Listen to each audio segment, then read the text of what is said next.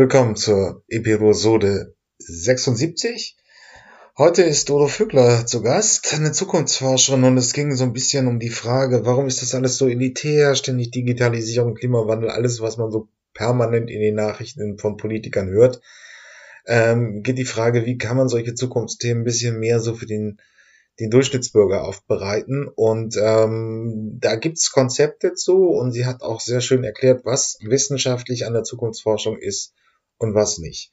Bei den Future Sounds geht's heute um die große Göttin Florence in the Machine, hat eine neue Platte draußen. Bis dann. Dann sage ich herzlich willkommen bei den Zukunftsmobilisten. Heute begrüße ich Dodo Füppler. Bitte stellen Sie sich einmal kurz unserem beneideten Publikum vor. Ja, hallo zusammen. Vielen Dank, dass ich hier sein darf. Ähm, ich bin Dodo Vögler. Ich bin Mitgründerin der Strategie- und Kreativagentur Ellery Studio mit Sitz in Berlin. Dort leite ich den Bereich Zukunftsforschung und Partizipation. Äh, was wir machen, ist Zukunft gestalten, Wissen vermitteln, Wandel begleiten, ganz grob runtergebrochen. Ähm, genau, und seit 2021 bin ich zudem Vertretungsprofessorin an der Hochschule für Gestaltung in Schwäbisch Gmünd, wo ich unter anderem Digital Culture, Informationsgestaltung und Futures Making unterrichte. Ja, dann müssen Sie jetzt mal kurz erklären, was ist Partizipation? in der, in der, wenn wir in, der, in die Zukunft wollen, müssen wir wahrscheinlich viele mitnehmen. Aber wie gelingt das? Genau, also Partizipation ist im Prinzip die, der Einbezug, die Teilhabe einer größeren Gruppe von Akteuren und Akteurinnen. Ähm, bei Partizipation wird grundsätzlich unterschieden. Es gibt unterschiedliche Stufen der Partizipation von dem man informiert über etwas bis hin zu, man gibt wirklich ähm, man, man lässt die Leute mitentscheiden. Es gibt eine, und die höchste Stufe ist die Selbstorganisation auch. Und gerade wenn wir über Zukunftsthematiken sprechen, ähm, die nicht alleine wissenschaftlich gelöst werden können. Es geht immer auch um lebensweltliche Probleme, wo es total wichtig ist, Beteiligte und Betroffene mit einzubeziehen, die auch wirklich schon in die ganze Forschung mit einzubeziehen. Also das kann ganz am Anfang sein bei der Frage der, was ist überhaupt die Forschungsfrage, wie soll der Forschungsprozess aussehen, bis hin auch zu den Ergebnis, zu der Ergebniserarbeitung. Ähm, wie, wie, wie kann man sich das so ein bisschen konkreter vorstellen? Also, wenn Sie mal, wie wenn eine Organisation oder ein Bundesland in die Zukunft will, entsteht da so ein Leitbild und werden dann die Bürger oder die Mitarbeiter gefragt, ob sie da das gut finden oder wie sie sich da einbringen wollen? Oder wie läuft so etwas konkreter ab? Mhm. Also im besten Fall ist es perfekt, Dankeschön. Ähm, genau, wie sieht es aus? Also im besten Falle ist es nicht nur so, dass man die Leute befragt, ähm, sondern im Prinzip schon überlegt, wer ist denn überhaupt wichtig, wen muss ich in den Prozess mit einbinden. Und dann auch überlegt, wo finde ich diese Menschen überhaupt? Also, dass man vielleicht auch dahin geht, wo die Leute zu finden sind. Nicht, dass man sagt, man macht hier irgendwie ein äh, Workshop XY zu einem gewissen Thema und erwartet, dass die Leute kommen. Das ist, dann kommen die Partizipationswilligen. Das sind oft äh, dieselben Menschen, die sich äh, vor Ort für etwas einsetzen. Äh, das ist total wichtig, dass die auch mitmachen, aber wir wollen natürlich auch andere Leute erreichen. Und wie kriegen wir dazu? Also vielleicht auch zu wirklich, was ich meinte, zu deren äh, zu den Orten fahren, wo die, sich die Menschen auch aufhalten und dann auch mit denen ins Gespräch kommen und nicht nur eine Befragung durchführen und die Erkenntnisse im Nachgang auswerten, sondern vielleicht auch in einem Workshop-Format oder sowas wirklich mit denen erarbeiten. Und natürlich, das können, das kann ganz unterschiedlich sein. Das ist natürlich abhängig davon, was erforscht werden soll, was die Rahmenbedingungen sind ähm, kann es so etwas sein wie eine Zielbilderstellung, wie ein Leitbild, was man gemeinsam erstellt. Ähm, und da muss man natürlich auch immer überlegen, wie kommt man dahin?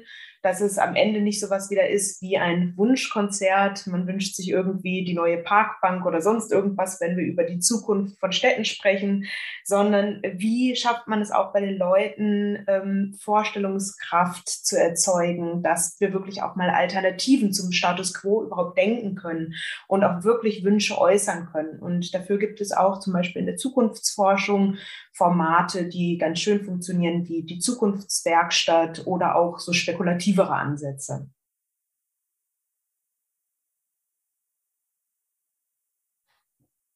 Jetzt höre ich Sie nicht. Sie müssen den Ton wieder anmachen.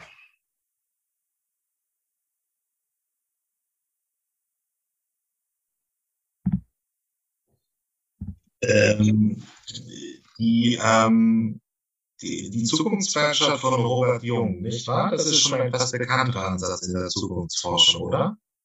Genau, das ist im Prinzip eine Methodik, die angewandt wird schon seit im Prinzip den 70er, 70er, 80er Jahren die dort entwickelt wurde. Und das war ein Bürgerbeteiligungsprozess und es geht wirklich um erstmal Kritik üben. Also das ist so ein dreistufiges Verfahren. Man übt erst Kritik, dann schwebt man ab so ein bisschen in die Welt der Utopie, also ins wirklich ins Fantasieren kommt man. Und dann wird es hinterher wieder übersetzt in, was sind eigentlich konkrete Planungsschritte? Also was kann man daraus ableiten? Genau, das kann man, gibt es auch in leicht modifizierten Formen inzwischen. Und je nachdem, was man auch wieder erarbeiten möchte, macht es auch Sinn, das zu modifizieren. Aber im Grundsatz ist es genau von, von Jung die Zukunftswerkstatt, die schon auch äh, genau ein bisschen länger Bestand hat. Wir haben ja jetzt ein bisschen, wir nehmen dieses Interview zwar im, im späten April 2020 auch, ja auch das Konzept des Bürgerrats. Ähm, da gibt es die ersten Ansätze in Deutschland. Ich packe da auch noch mal ein Interview mit Frau Birtler rein, von der, ehemals von der Birtler Behörde, die dieses für den Bund so organisierte Bürgerrat ist ja auch so eine ähm, ein Konzept, was wir im Prinzip aus Irland übernommen haben, wo wir eigentlich mit, äh, wo Bürger zufällig ausgewählt werden, ähm, dann in Kombination mit Experten gewisse Zukunftsvorstellungen entwickelt werden. Jetzt streitet man sich darüber, wie verbindlich dieser Ansatz ist. Ähm, aber es ist so ein bisschen in der Diskussion auch, ähm, Robert Habeck wollte das haben als eine ähm, Methode, um zu wissen, wo die Bürger nach Corona hinwollen, wie die Gesellschaft aufgestellt werden soll. Das sind im Prinzip so jetzt die moderneren Ansätze, nicht mehr diese klassischen Workshops, wo sie hinsetzen und dann kommen die Leute, die kommen müssen oder wollen, sondern man wählt möglichst einen repräsentativen Querschnitt aus und der muss eine Lösung entwickeln. Genau. Also Bürgerräte sind ja gerade auch diese losbasierten Verfahren und das, was Sie gesagt haben, ist, und ich glaube, das ist extrem wichtig, dass man guckt, ähm, wie man auch eine Qualitätssicherung in den ganzen Prozess einbringt. Also dass es am Ende nicht als irgendwie Quasselbude oder als nette zwei Tage abgetan wird, sondern auch wirklich guckt, was passiert mit den Ergebnissen. Was wird vielleicht auch im Vorhinein schon versprochen, was mit den Ergebnissen passieren kann, wird. Ähm, also dass sich jemand vorne hinstellt und sagt, hey, in einem Jahr treffen wir uns wieder und dann gebe ich Auskunft darüber, was wirklich hier mit den Ergebnissen aus diesem Bürgerrat oder sonstigen, aus dem partizipativen Verfahren, äh, was daraus geworden ist? Ich nehme viele Zukunftsdiskussionen ja auch so ein bisschen als sehr elitär wahr. Man kann das im Klimawandel sagen. Das ist dann immer alle zwei, äh, gefühlt alle zwei, drei Wochen irgendwo eine Talkshow, wo verschiedene Experten sitzen und über den Klimawandel reden. Und ähm, diese Themen ebben dann auch ab und erreichen nur sehr langsam breite Masse der Gesellschaft, weil ähm, man einfach keine Möglichkeit hat, sich als Normalbürger da wirklich einzubringen. Und das ist so ein bisschen die Idee hinter diesen sehr modernen Ansätzen der, der Zukunftsforschung oder der Zukunftsentwicklung, Normalbürger in diese Prozesse mit, äh, mit einzubringen oder einzuziehen. Mhm. Ähm, ja, auch spannend. Ich glaube, da kommt es immer ein bisschen drauf an, was für einen Bereich guckt man sich an, ne? um zu klären, auch wie elitär ist es wirklich. Ähm, also die Frage auf den, nach dem Bereich. Wir haben den äh, institutionalisierten Bereich, also wirklich an Universitäten zum Beispiel die Zukunftsforschung. Da muss man sagen, es ist noch ein sehr junger Bereich, kämpft sicherlich auch noch ein bisschen um Anerkennung als wissenschaftliche Disziplin. Also es geht immer um die Frage der Wissenschaftlichkeit. Äh, wie kann ich überhaupt etwas erforschen, das es so noch gar nicht gibt? Es ist auch vergleichbar mit anderen Ansätzen, wenn wir uns zum Beispiel Citizen Science angucken oder auch die partizipativen Ansätze. Ähm, dann gibt's aber natürlich auch Konferenzen, große Konferenzen, äh, Keynote, Speaker, Speakerinnen zu Zukunftsthemen und sowas. Da ist es dann vielleicht ein bisschen weniger editär. Aber genau das, was Sie sagten, und das dürfen wir nicht vergessen, ähm, wenn Zukunftsforschung, und das hat es für mich auf jeden Fall, einen Gestaltungs- bzw. Veränderungsanspruch hat, ist es immer auch die Forschung mit und für die Menschen. Also von daher ist es extrem wichtig, ähm, partizipative Zukunftsforschung auch zu betreiben, Leute mit einzubeziehen und nicht nur zu gucken, was könnte passieren, sondern auch, wie kommen wir im besten Fall dahin in eine wünschenswerte Zukunft. Und vielleicht noch als letztes, ähm, es wird auch ganz viel Zukunftsforschung betrieben, ohne dass es vielleicht so genannt wird. Ne? Also wenn wir uns unterschiedliche, auch wissenschaftliche Bereiche anschauen, es geht ganz viel um Zukunftsthematiken, ohne dass Zukunftsforschung draufsteht, muss man auch sagen. Das ist deutlich richtig. Also wir, wir nehmen dieses Interview jetzt ähm, im, äh, im April auf. Jetzt tobt der Ukraine-Konflikt und man hört in vielen Bereichen auch in der Ökonomie große Zukunftsaussagen oder Prognosen, wie sich der, wie der Gasstopp entwickeln wird. Um das nochmal, also nur das jetzt ein konkretes Beispiel zu liefern. Wenn wir also das Gas an die Ukraine stoppen würden, wie würde sich dann der Krieg oder auch die wirtschaftliche Situation von Russland verändern? Das ist nichts anderes als eine Zukunftsannahme. Aber die Frage ist ja auch, an die Vertretungsprofessorin. Wie wissenschaftlich kann Zukunftsforschung denn sein? Also bei Ihren Methoden, Sie fangen auf, was Leute heute in einer, also in einer Gegenwart über die Zukunft denken und ist das der wissenschaftliche Ansatz? Also Sie können ja nicht die Zukunft erforschen oder können Sie es über gewisse Zeiträume? Wie plausibel sind da Annahmen oder Aussagen? Ähm, gute Frage. Auch da nochmal vielleicht ganz kurz eingehend auf die Begriffe Zukunft und Zukunftsforschung. Also Zukunft ähm, kam jetzt vielleicht auch schon raus, ne, bedeutet erstmal gesellschaftliche Veränderungen. Zukunft ganz wichtig ist im Plural zu verstehen. Also es gibt nicht die eine Zukunft, sondern es gibt immer mehrere Zukünfte, die wir beleuchten müssen. Und ähm, genau, für mich auch, Zukunft ist gestaltbar. Und wenn wir uns mit Zukünften beschäftigen, dann befassen wir uns eigentlich mit komplexen und dynamischen Systemen und Prozessen, mit den Zusammenhängen und, Wechs äh, Zusammenhängen und Wechselwirkungen und das häufig für mittel- und langfristige Zeiträume. Und in der Zukunftsforschung, was ich schon meinte, beschäftigen wir uns also mit diesen ganz verschiedenen Zukünften. Es gibt unterschiedliche Modalitäten. Also wir beschäftigen uns mit sowohl möglichen Entwicklungen, mit wahrscheinlichen, mit wünschenswerten und auch mit zu vermeidenden Zukünften. Und ähm, ich glaube, es ist extrem wichtig, gerade wenn man einen wissenschaftlichen Anspruch hat, zu benennen, was in, mit welchen Modalitäten man wirklich arbeitet. Also das ist unterschiedlich, ob man sich jetzt möglich oder wünschenswerte anguckt. Ähm, das ganz klar benennt, auch schon im Forschungsdesign, in der Kommunikation der Forschungsergebnisse auch und dass man alles nachvollziehbar und transparent gestaltet. Also ich glaube, das sind ja auch die Ansprüche, die jede Wissenschaft hat. Es geht nicht um richtig oder um falsch, sondern wirklich um etwas nachvollziehbar zu machen und das klar zu benennen. Das Problem ist sicherlich, dass äh, der Begriff der Zukunftsforschung inzwischen omnipräsent ist. Ne? Also Zukunftsforschung ist überall und es gibt eine wahnsinnig große Spannbreite von zum einen der wissenschaftlichen Anfertigung von Zukunftsbildern bis hin zu irgendwelchen Zukunftspredigten. Also von Wissenschaftlern, Wissenschaftlerinnen bis hin zu Trendgurus. Und da muss man natürlich ein bisschen differenzieren. Wenn man jetzt, aber wenn man das ein bisschen konkreter sehen würde, wenn ich Bürger einer Stadt wäre, oder ich würde jetzt sagen wir nochmal 2030 in Berlin, ähm, und würde mir vorstellen, wie Berlin in 10, 20 Jahren aussehen würde, wie wissenschaftlich korrekt sind die Aussagen heute oder können sie sein? Welches Zukunftsszenario darüber sind, ist, ist tragfähig eigentlich? Oder wie kann man das vorstellen? Also wir können es konkreter machen. Es geht jetzt bei Großstädten häufiger darum, dass man den Verkehr aus den Städten raushaben will. Der Klimawandel ist ein zentraler Treiber. Und ähm, die Jüngeren, aber eigentlich auch die Älteren wollen natürlich, dass ihre Stadt ein bisschen digital nutzbarer wird.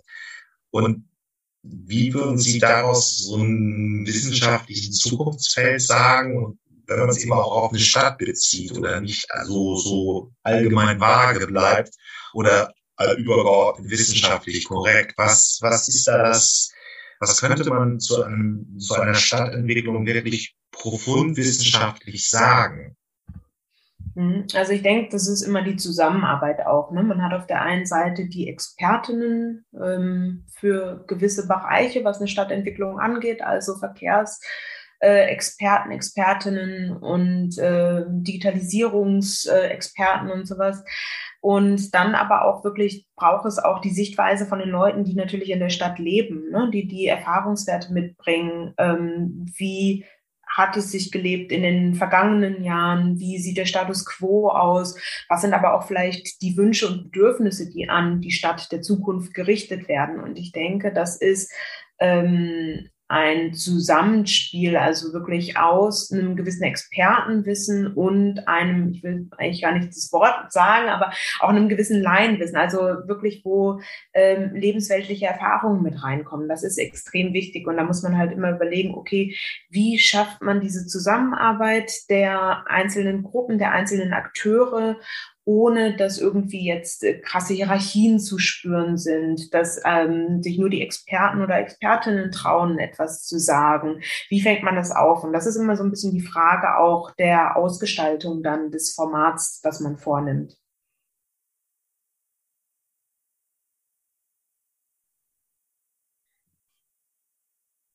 Stellt sich für mich die Frage, also wenn man nochmal dieser Stadtgeschichte, bei diesem Stadtbeispiel bleiben würde, ist doch die Frage auch, ähm, die gehen ja dann auch in so eine gewisse Konkurrenz zum politischen Willensbildungsprozess. Also in der Stadt wird gewählt und man sagt, der Bürgermeister soll sich jetzt oder die Bürgermeisterin ähm, vier, fünf Jahre über die Stadt, äh, die Zukunft entscheiden.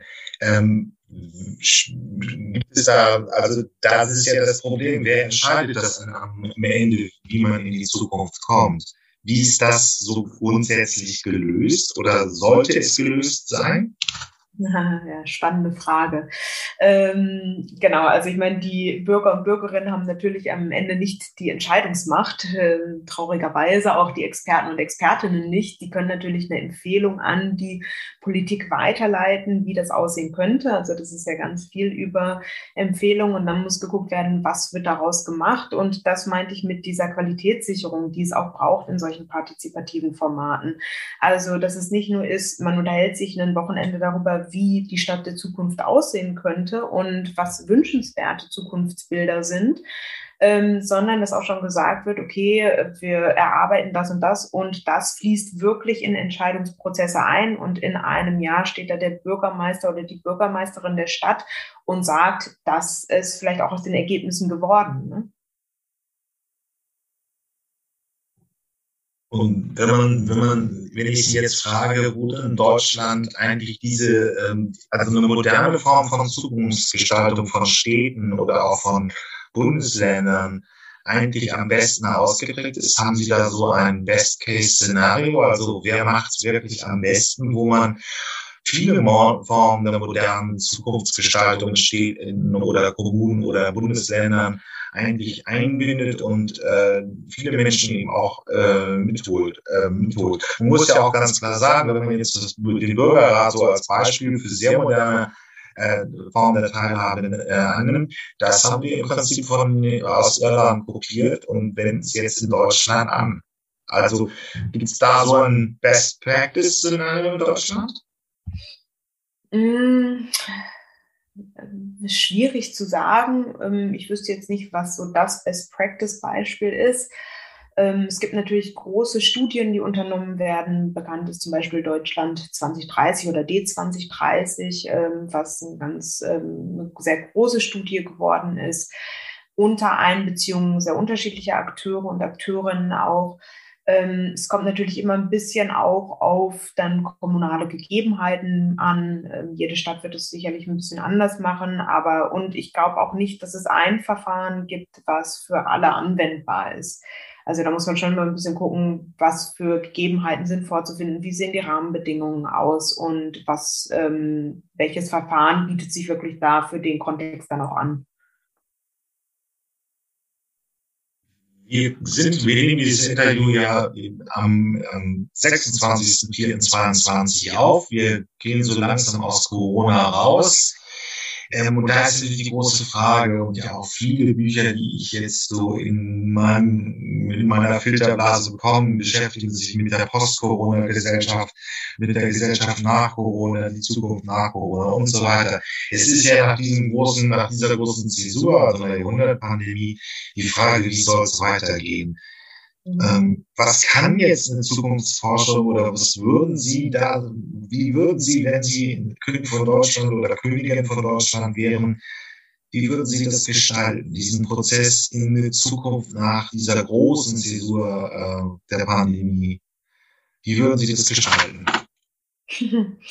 Auch wieder eine große spannende Frage. Also erstmal äh, war das, glaube ich, für jeden Zukunftsforscher, Forscherin auch spannend, äh, das zu sehen, was da passiert. Ähm, grundsätzlich kann natürlich ein Bruch oder eine Krise auch immer ein Nährboden für etwas Neues sein. Ne? Und ähm, das ist so das Spannende. Also das ist einmal der Moment, wo man Kritik üben kann am Status quo, wo aber auch ähm, der Moment ist, wo man Entwürfe ausarbeiten kann, wie die Welt danach eigentlich auch anders aussehen könnte. Also es bietet immer so eine Entscheidungssituation an. Und ich habe das Gefühl, da sind wir gerade so ein bisschen. Also ist es jetzt die Richtung so ein bisschen back to normal oder ähm, schaffen wir es wirklich Veränderungen, die wir jetzt auch erlebt haben in den ja, zweieinhalb Jahren, ähm, dass die sich verfestigen, dass es wirklich nachhaltiger wird. Ne? Wenn wir uns zum Beispiel auch äh, die Veränderungen am Arbeitsplatz angucken. Also da hat sich extrem, oder da hat sich ja was geändert. Der Arbeitsort, vielleicht die Art der Tätigkeit und der Kommunikation, die Qualifikation, die Mitarbeitende mitbringen müssen, sind eher auch äh, digitale Schlüsselfähigkeiten geworden. Ähm, wir haben aber auch erlebt, dass äh, es in vielen Bereichen hat es sich offenbart, dass sie nicht wirklich re resilient in Krisenzeiten sind. Ne? Es gab sehr viel Kritik am Bildungssystem, was vielleicht nicht funktioniert hat. Ähm, ich hoffe natürlich schon, dass einige Sachen auch uns jetzt noch länger begleiten werden, wie ähm, ja, dass wir jetzt hier zum Beispiel digital den Podcast so aufnehmen können und sowas. Also gerade das, was was die Arbeitswelt auch anbetrifft. Ich glaube, das war ein ganz ähm, guter Push für die ganze Entwicklung und ich hoffe, dass wir da nicht komplett back to normal gehen werden. Also ähm, ja, das als eine Sache. Das wäre im Prinzip das Thema, die Digitalisierung muss kommen, in welcher Form auch immer. Auf jeden das, Fall.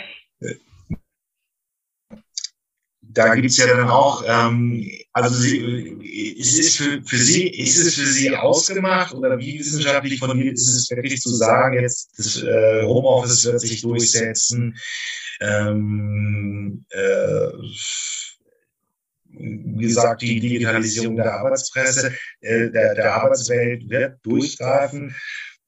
Sehen Sie bei der Schule noch eine gewisse Chance? Also wird es so bleiben oder gehen die wieder zurück zu ihrem normalen äh, Frontalunterricht? Es ist ja immer so eine Frage, ähm, ähm, wir haben zwar was gelernt, aber wie wird sich das wirklich verfestigen? Oder gibt es da auch aus der Vergangenheit ähm, nach solchen großen Strukturbrüchen Veränderungen. Also man muss ja eins sagen, das hat Professor Moslein hier auch gesagt, ich packe es auch in die Shownotes der Episode. Ähm, wir haben ja nach der Finanzkrise massiv den Forschungsetat, äh, die Forschungsausgaben ausgeweitet. Da sind wir sehr gut aus der Krise rausgekommen. Ähm, besser als andere europäische Staaten. Ähm, oder gibt es eigentlich bei, gibt es dazu Forschung, also wo man diese Strukturbrüche in der, in der Vergangenheit analysiert? Ähm, äh, ja, äh, ist von auszugehen, dass es da auch Forschung drüber gibt. Also ich meine, das sind ja gerade auch so ganz spannende Wendepunkte. Ähm, ich möchte jetzt allerdings keine Prognose anstellen, was bleiben wird und was sich äh, wieder verändern wird oder zurückentwickeln wird. Es ist natürlich trotzdem eine Hoffnung, dass einige der Sachen, die wir jetzt irgendwie lernen mussten über die zweieinhalb Jahre, die für uns vielleicht vorher auch nicht so ganz vorstellbar waren, wie das aussehen könnte, wir haben es jetzt gelernt, wir haben die Erfahrung gemacht, dass das im Prinzip bleibt, dass da auch weitere Gelder reinfließen, dass aber auch ein gewisses Mindset einfach bleibt. Also ich selbst auch als ähm, Geschäftsführerin ähm, sehe bei uns auf jeden Fall das Bedürfnis, dass die Leute auch weiterhin remote arbeiten wollen. Es ist natürlich immer toll, sich auch mal persönlich im Büro zu treffen, aber es gibt natürlich wahnsinnig viel Flexibilität und Freiheit, wenn man auch von ähm, zu Hause oder auch mal ein bisschen entfernt, an einem entfernteren Ort einfach arbeiten kann und dann nicht diese extremen Einschränkungen hat. Also ich glaube, das liegt dann auch so ein bisschen an der Ausgestaltung, wie machen das einzelne Firmen, wie ist der Druck aber auch von Arbeitnehmern, dass das wirklich ein Bedürfnis ist, dass auch ähm, weiterhin an den Arbeitsplatz gestellt wird, also auch etwas ist, was vielleicht zur Unternehmenskultur dazu gehört. Es gibt sicherlich auch Bereiche, da ist das super schwer umsetzbar, ähm, bis gar nicht möglich. Ähm, das ist natürlich dann auch nochmal eine ganz andere Fragestellung, der wir entgegenstehen. Ja, das ist die Frage auch aus Ihrer gesamten Erfahrung, wissenschaftlich und ähm, als Geschäftsführerin. In welcher Einstellung kommt man gut in die Zukunft? Gibt es da so Persönlichkeits, es gibt ja so manche, die sagen, es liegt am Dopamin, das uns in die Zukunft treibt. Aber welche Persönlichkeiten können gut äh, in die Zukunft kommen? Welche Einstellungen helfen da wirklich weiter? Mhm. Also ich würde sagen, persönlich hat es mir extrem auch geholfen, wirklich zu anzuerkennen, dass es unterschiedliche Mö äh, Zukünfte sind, dass es nicht die eine Zukunft ist, die schicksalshaft auf uns zurollt und wir eigentlich gar nichts machen können, sondern dass wir ähm, in einer gestaltenden Position auch sind. Und ich finde, das ist wahnsinnig ermächtigend. Also dieses Zukunftsgestaltung versus Zukunftsbewältigung. Ähm, und dann finde ich es ganz schön, diesen Begriff der Kontingenz, also Kontingenz umarmen, also zu wissen, es könnte auch alles anders sein und wir haben wirklich unendlich viele Möglichkeiten in der Ausgestaltung. Und was einem persönlich sicherlich noch hilft, ist ähm, Ungewissheit auch aushalten zu können. Also selbst wenn man plant, so und so könnte die Zukunft, oder wenn man erforscht, so und so könnte die Zukunft aussehen. Man entwickelt vielleicht auch eine Roadmap dahin, wie man dahin kommt. Ähm, aber auch immer zu wissen, es kann etwas passieren, was den Verlauf stört. Also sei es jetzt äh, Corona, sei es ein Krieg. Ich meine, wir haben das alle naslang, dass irgendwas passiert, was den Verlauf ähm, einmal durch Bericht und vielleicht einen Richtungswechsel vorgibt, ähm, aber dann auch damit umgehen können, mit dieser Unsicherheit, mit der Ungewissheit. Und ähm, genau, und ich glaube auch noch so ein bisschen, mit welcher mentalen Einstellung kommt man da rein, wirklich auch da wieder mit Leuten arbeiten, auf, versuchen auf Augenhöhe zu arbeiten. Also sei es mit anderen wissenschaftlichen Disziplinen als auch mit Betroffenen und Beteiligten, dass man nicht alleine ist.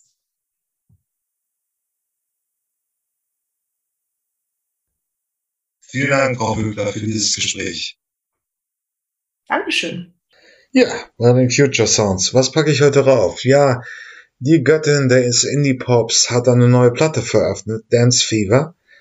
Ich finde sie, ja, solide ist immer so ein scheiß Begriff, aber also es ist nicht, ich habe ja auch ihre großen Klassiker raufgepackt. Ähm, es geht natürlich um Florence and the Machine, also Florence, ich weiß jetzt gar nicht, wie der Name richtig ausgesprochen wird, und The Machine, aber es ist ja so eine Solo-Künstlerin mit ähm, ein bisschen Unterstützung, also die großen Klassiker Check It Out und Dance der Doctor is an Over von 2010, als sie so auf dem Firmament des Indie-Pops erschienen ist äh, sind für mich immer noch die großen Klassiker. Und wenn ich mir heute ihre neuen Sachen, also die neue Platte Dance Fever angucke, ähm, dann ist das solide, aber das fehlt so ein bisschen der Reiz des Anfangs und ähm, es ist solide, sie ist ja nur noch älter und sie hält sich immer noch so in dieser Genre auf. Da sind natürlich auch so Grenzen drin, da müssen ein paar Standards kommen und und und und.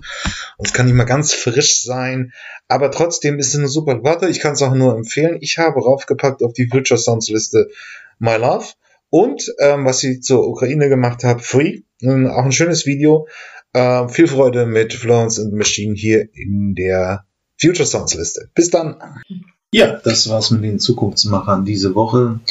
Ähm, hat mich mir hat Spaß gemacht ähm, und wenn ihr irgendwelche Themenvorschläge, Ideen, habt oder einen Interviewpartner sucht, meldet euch einfach unter jürgen.fahrt.elektroautovergleich.org. Ähm, sonst bewertet mich gut, das wäre nett. Äh, und bis zum nächsten Mal. Tschüss.